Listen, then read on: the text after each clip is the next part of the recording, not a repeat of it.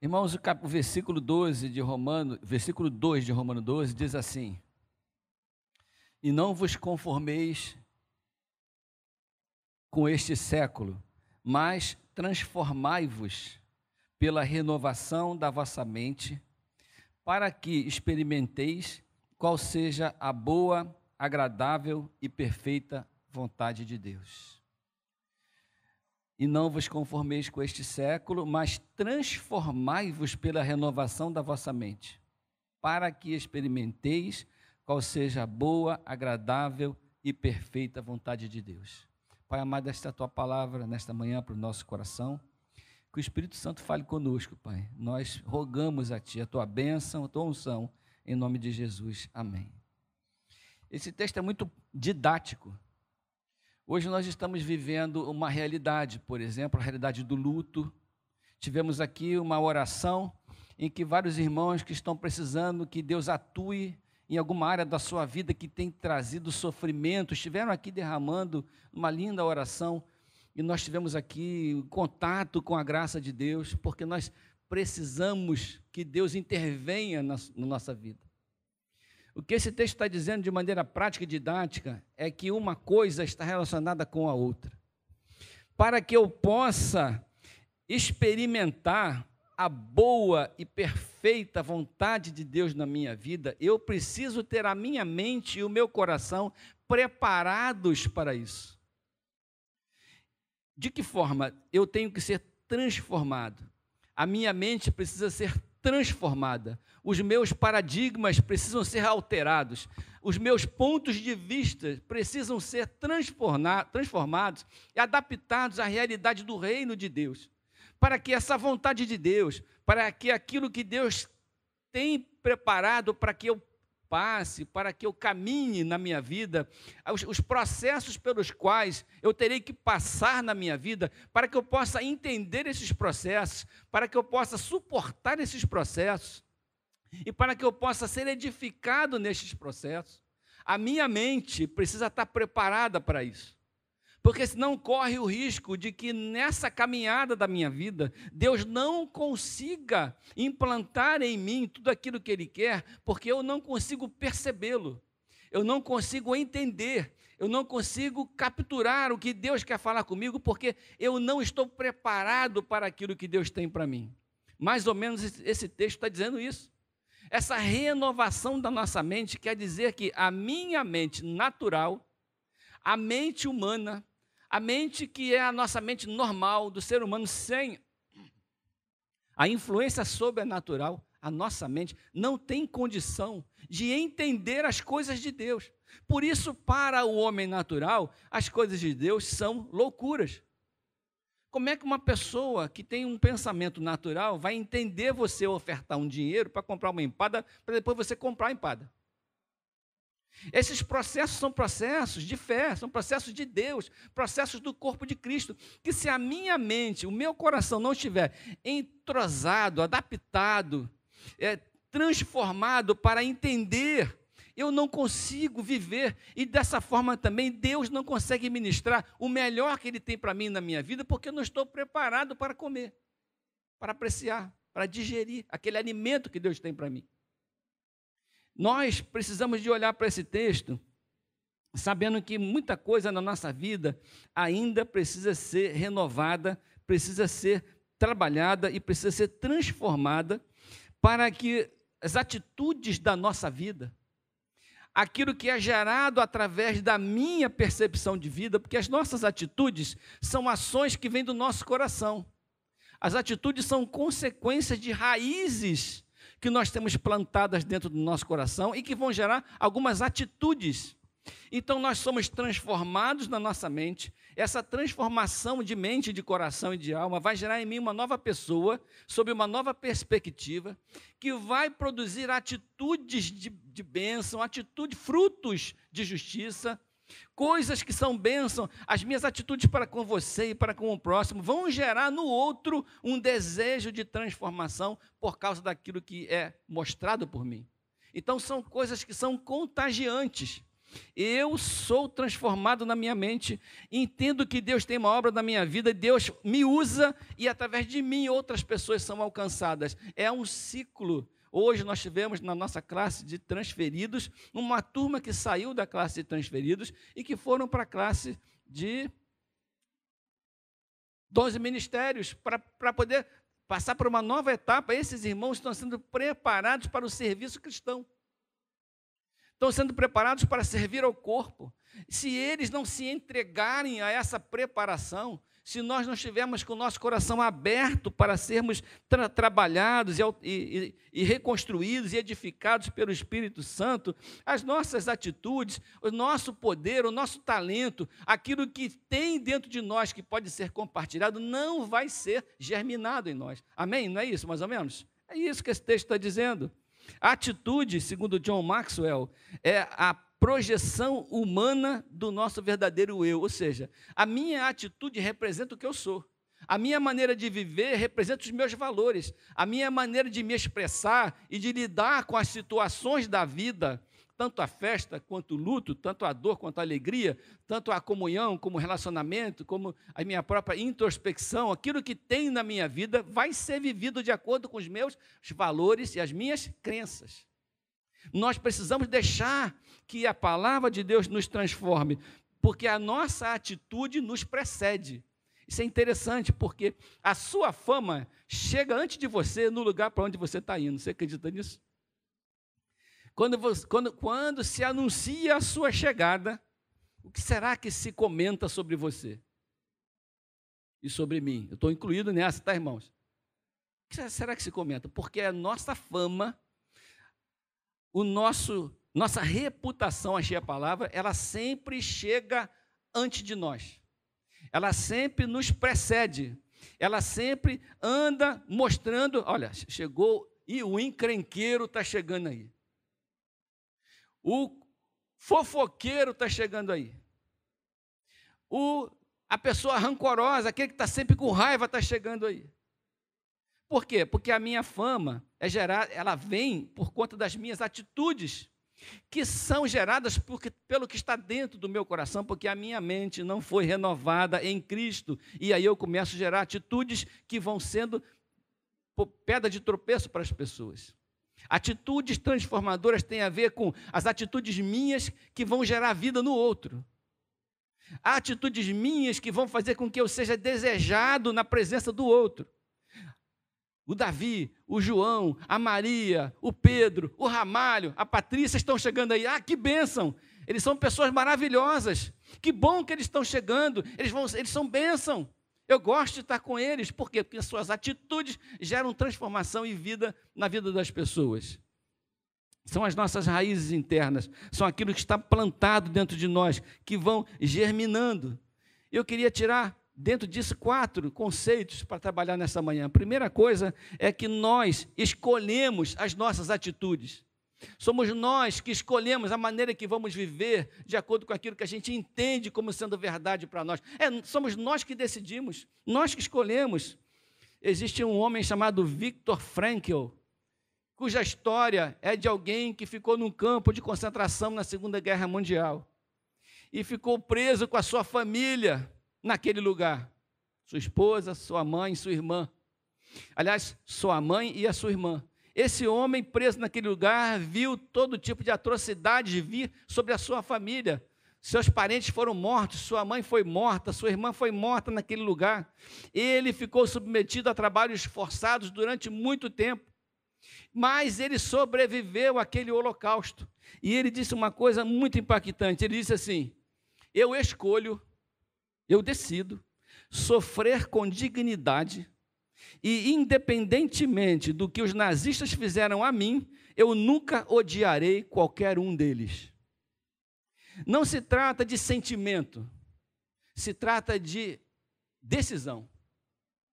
Eu não vou deixar com que essa amargura estrague a minha vida. Eu não vou deixar, não vou permitir que os meus sentimentos, eles desfaçam aquilo que são bases da minha crença, da minha mente, aquilo que eu acredito. Eu vou amar o meu inimigo porque eu decidi fazer, não é porque eu estou desejoso de fazer. É porque eu decidi amar os meus amigos, independente de tudo, independente do quanto que eu sou maltratado, eu escolho sofrer com dignidade, eu escolho não deixar que essas coisas destruam a minha alegria, eu escolho fazer com que eles percebam que, mesmo que tenham me, me, me trazido alguma dor, não destruíram a minha espiritualidade. Nós somos livres para mantermos vivas a nossa fé, amém? Você é livre para isso, para não se deixar ser destruído na sua essência, na sua raiz, naquilo que você precisa manter. E esse cara se tornou um palestrante motivacional, acredita nisso? Ia nas empresas, motivando as pessoas, faleceu em 1997. A segunda coisa é que atitudes não são causadas por pessoas ou circunstâncias. Porque a nossa tendência é vincular as nossas atitudes às circunstâncias. Ah, se eu tivesse sabido daquilo. Ah, se eu tivesse uma oportunidade diferente. Tudo seria diferente. Ah, se eu não tivesse ouvido aquelas palavras. Ah, se eu não tivesse passado por aquele processo. Ah, se eu não tivesse sido provocado daquela maneira, eu teria agido de maneira diferente. A minha atitude eu coloco na conta da circunstância que estava presente no momento. A minha atitude eu jogo nas costas da, da, das pessoas, do momento, do país, de quem quer que seja que possa ter gerado em mim. Eu tiro da minha responsabilidade as minhas atitudes, mas atitudes, elas não têm a ver com as nossas circunstâncias, elas têm a ver com o nosso coração. Você crê nisso? Nosso coração. E eu trouxe alguns exemplos: Adão e Eva. Adão e Eva viviam no paraíso, aonde eles estavam vivendo tudo que Deus sonhou para eles. Eles comiam, bebiam, recebiam a visita de Deus toda tarde, tinham uma intimidade, comunhão, não existia nenhum problema na vida deles, mas eles escolheram tomar uma atitude de desobediência. As coisas não, não, não se encaixam. Não, não, não foi a circunstância que eles viviam, os problemas da vida que levaram Adão e Eva a cometer aquele ato de desobediência. Então, não tem a ver com as circunstâncias. A vida deles era toda organizadinha. Outro exemplo é o rei Davi. O rei Davi, no pior momento da sua vida, ele teve uma atitude fabulosa. Ele resolveu crer, crer em Deus quando a sua vida estava em perigo por causa de um desafio. Ele resolveu colocar sua fé acima de qualquer aparência de perigo e foi vencedor foi vitorioso. O rei Davi, quando estava no seu pior momento, nas suas piores circunstâncias, vivendo as, as, suas maiores crises, as suas atitudes foram atitudes abençoadas. Ele tomou decisões corretas. Ele foi perseguido por Saul, perseguido por muita gente, a sua vida esteve em risco durante muito tempo. Mesmo assim, ele se manteve digno por conta daquilo que ele cria.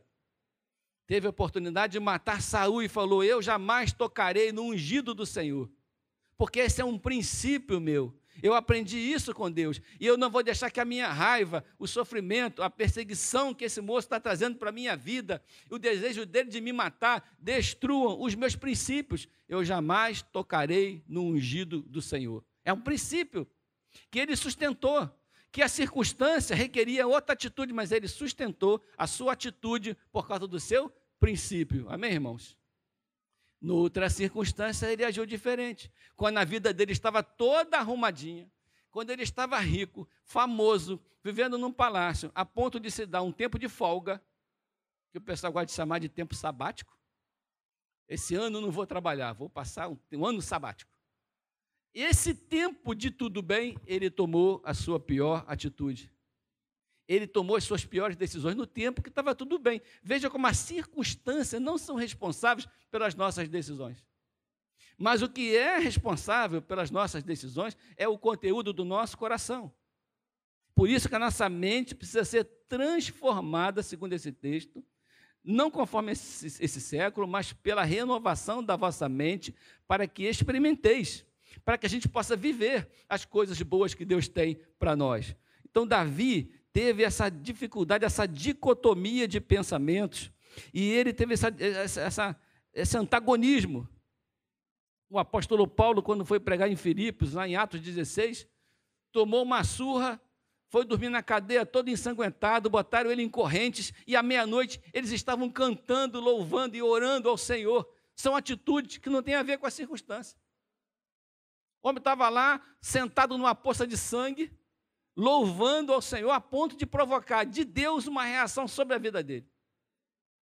De libertação, de cura, de bálsamo, de uma palavra de Deus dizendo: Eu estou tomando conta da sua vida, eu estou presente na sua vida, independente da circunstância, você me adorou, porque dentro do seu coração tem princípios que são irrevogáveis, que são irremovíveis. Você foi transformado, a sua mente foi transformada, nada de fora pode mudar o que você tem por dentro. É isso que o texto diz. Será que a gente tem essa mente? Será que eu e você já amadurecemos a esse ponto? Lá em casa eu gosto de comprar umas mangas, que a minha esposa só gosta de manga palmer. Dá licença, ela gosta de manga palmer. Que não tem fibra. Só que aquela, aquela coisa tu tem que comprar verde e ficar igual uma galinha ali, chocando aquela manga. Uma semana, até aquele troço mais durar, né, amadurecer. E ela tem as suas, as suas etapas. A pior coisa é quando você descasca ela e, você, e ela está verde. Tu descascou ela no tempo errado. Aí você não tem doçura, não tem a textura, não tem nada, você perde a manga porque você colocou, foi usar a manga no tempo em que ela não estava amadurecida. Estou usando a manga para dizer como é que a nossa vida é. O Senhor espera o nosso amadurecimento para poder nos usar com toda a doçura que o Evangelho pode colocar em nós. O Senhor quer nos usar. Mas se eu me recuso a amadurecer, esses processos paralisam na minha vida e também na sua vida. Terceira coisa, Deus recompensa as boas atitudes. Mas, irmãos, Deus disciplina as más atitudes. Isso é uma coisa de Deus. Ele também, Deus abençoa, Deus torna tudo possível, Deus trata da nossa vida, Deus se relaciona com o nosso comportamento. Deus trabalha na nossa vida conforme esse estágio de amadurecimento da nossa vida. Quando pessoas são tratadas nas suas atitudes ruins, elas são livres dos seus comportamentos ruins. Nós somos abençoados quando somos disciplinados, porque evita que essas raízes geram em nós atitudes que vão afastar de nós pessoas, amigos, família, casamentos ministérios, tantas coisas que são afastadas de nós, que Deus quer evitar que lá na frente chegue disciplinando a nossa vida no tempo presente, tratando da nossa vida. Tinha uma professora chamada Vitória. Todo mundo, eu lembro dessa professora, tinha sete anos quando eu conheci essa mulher. Isso foi uns dez anos atrás, né? E essa mulher tinha uma palmatória. Quem tinha? Quem lembra desse negócio? O confessionário está aberto. Só o Luiz lá, mas ó, uns irmãos novinhos aqui, lembra da palmatória. E ela tinha um negócio desse. Ela dava uns tapas na mão da gente. Eu não estou falando que tem que ser assim, tá, Eu não estou defendendo o castigo de criança, não, tá, irmãos? estou falando como é que aconteceu. Essa mulher, ela era uma mulher que impunha respeito. Ninguém fazia bagunça na aula dela. Ninguém saía da, do esqueminha dela. A professora Vitória era da quarta série B. Olha só como é que ela marcou a minha vida. Da quarta série B. Eu já, já cheguei na primeira aula com medo da mulher. Entendeu? E tinha matemática, era prova oral. Era tabuada na lata, assim, pá. E era sempre 8 vezes 7, não era 2 vezes 2. Nem sei quanto é 8 vezes 7, ainda não aprendi. 56? É 56? Jesus. Mas eu quero dizer, olha, Tiago 4, 6, que a gente leu agora, diz assim: Mas ele nos dá cada vez mais graça. Por isso diz: Deus resiste aos soberbos mas dá graça aos humildes. Esse texto está dizendo que a ação de Deus na nossa vida tem a ver um pouco com as nossas atitudes. Embora Ele ame o soberbo, da mesma forma que ame o humilde, Ele trata com o soberbo de uma forma e com o humilde de outra forma por causa das atitudes, para que essas mangas amadureçam no tempo certo e possam gerar doçura. Então existe um tratamento de Deus. A questão é que esse, essa questão da soberba tem a ver muito com o pecado original, com aquilo que capturou o coração de Lúcifer quando ele se sentiu maior do que Deus. Nós todos estamos no mesmo patamar, como diz um amigo meu, nós estamos no mesmo vatapá. Nós todos somos miseráveis, cegos, pobres e nus e carecemos da misericórdia de Deus, porque nenhum de nós é melhor do que o outro. Quando isso sai do nosso coração, quando essa certeza de que nós precisamos e dependemos uns dos outros sai do nosso coração, nós ficamos vulneráveis, porque nós estamos caminhando na mesma, na mesma trilha que Lúcifer caminhou. Esse texto fala disso. Olha que diz Hebreus capítulo 12, você pode abrir a sua Bíblia, Hebreus capítulo 12, versículo 7 até o versículo 13. Para você ler para o seu filho em casa.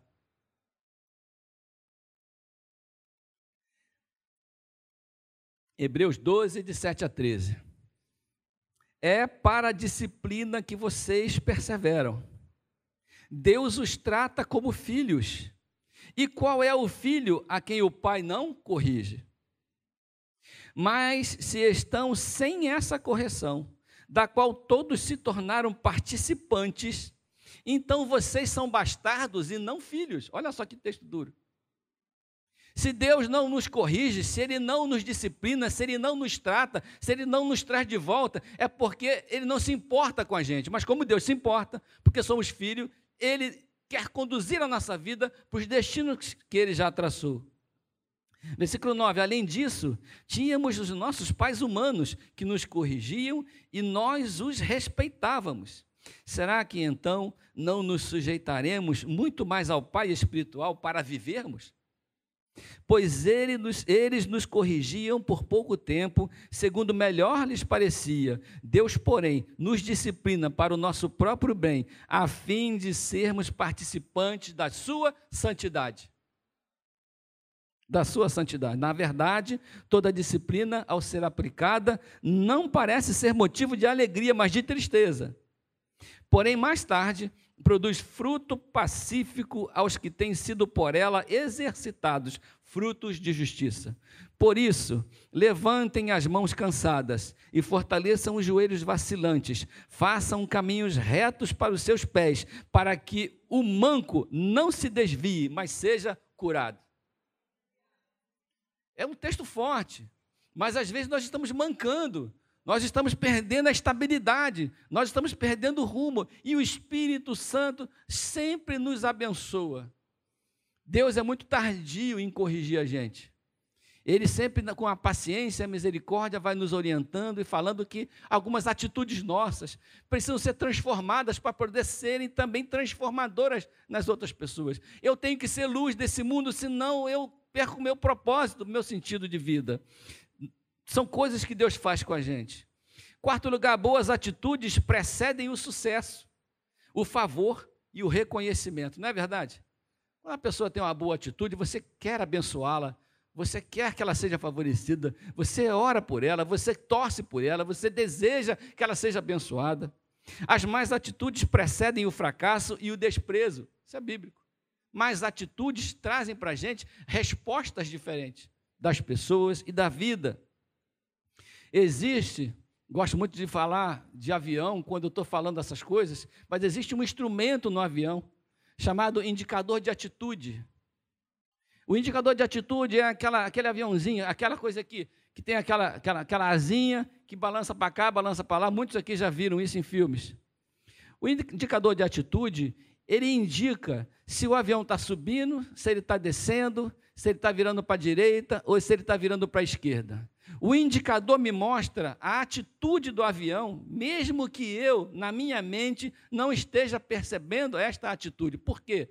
Porque existe uma coisa chamada desorientação espacial. Que eu vou fazer uma relação aqui com desorientação espiritual. A desorientação espacial é quando você está com o olho fechado, você começa a rodar, você não sabe mais aonde você está, nem para que lado está apontado porque o seu cerebelo perdeu a condição de equilíbrio, você perdeu a percepção e você não sabe mais em que posição você está. Na aviação, se você entra numa nuvem e você não tem acompanhamento do instrumento, nós temos um. Cadê o nosso comandante? Fala assim, cadê? Cadê? Aleluia, Deus te abençoe mesmo. Se eu falar besteira, você levanta e corrige na hora, tá bom? Se você entra numa nuvem e não tem o instrumento para te orientar, o seu cérebro, não é isso, irmão? Perde a noção de espaço. Você pode estar de cabeça para baixo e não saber. E muitos acidentes acontecem, pessoas morrem por causa da desorientação espacial. tirando isso de lado, a desorientação espiritual faz com que eu esteja andando no caminho errado, na atitude errada, na posição errada, em direção à morte, achando que estou certo.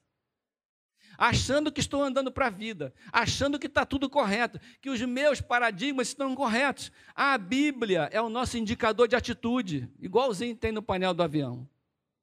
A Bíblia faz com que eu olhe para aqui e eu me veja nela.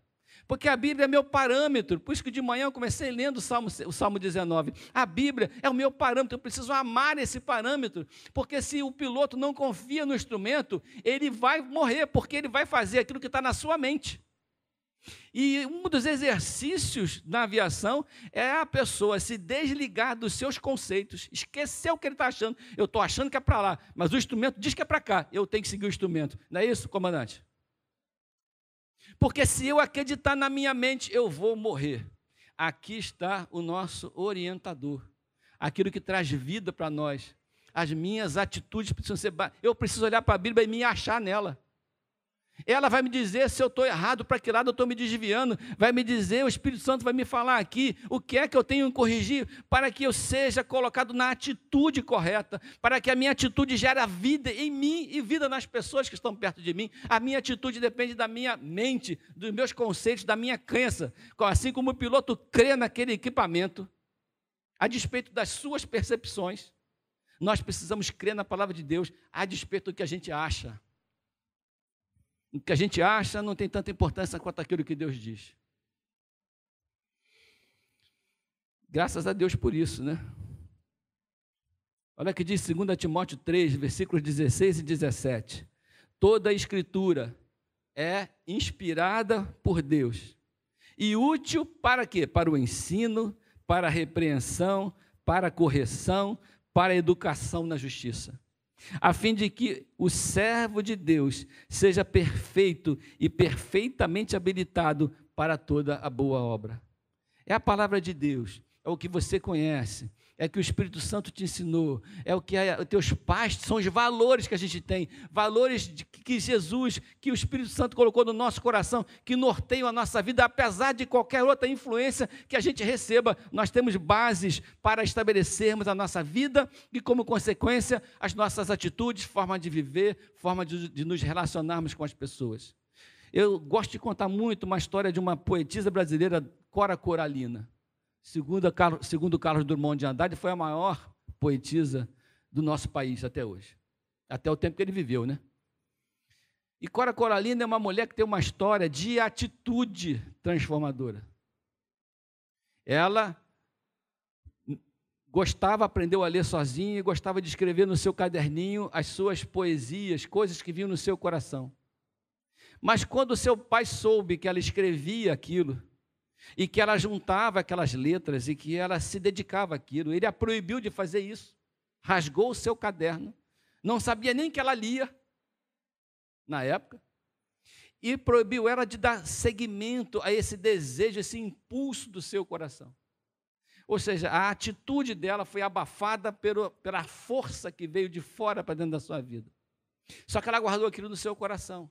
E ela pensou: quando eu me casar, e eu, isso é coisa daquela época. E eu sair da autoridade do meu pai, com certeza, debaixo do meu casamento e da autoridade do meu marido, eu vou dar vazão à minha paixão de escrever livros, de escrever contos, poesias. Se casou com um cara pior que o pai. E o, e o cara continuou não permitindo que ela, que ela escrevesse, e ela ficou muitos anos amarrada, presa e fazendo de tudo para colocar para fora aquilo que estava dentro do seu coração. Aí houve um concurso. Ela começou a se dedicar à jardinagem. Ela pegou a frente da casa dela e começou a plantar, organizar um jardim, plantar, transformar o jardim na manifestação da sua poesia. Não é assim que a gente faz? Tem gente que faz isso, numa coisa que está até numa comida, a pessoa manifesta ali o seu amor, a sua poesia, fazendo uma refeição.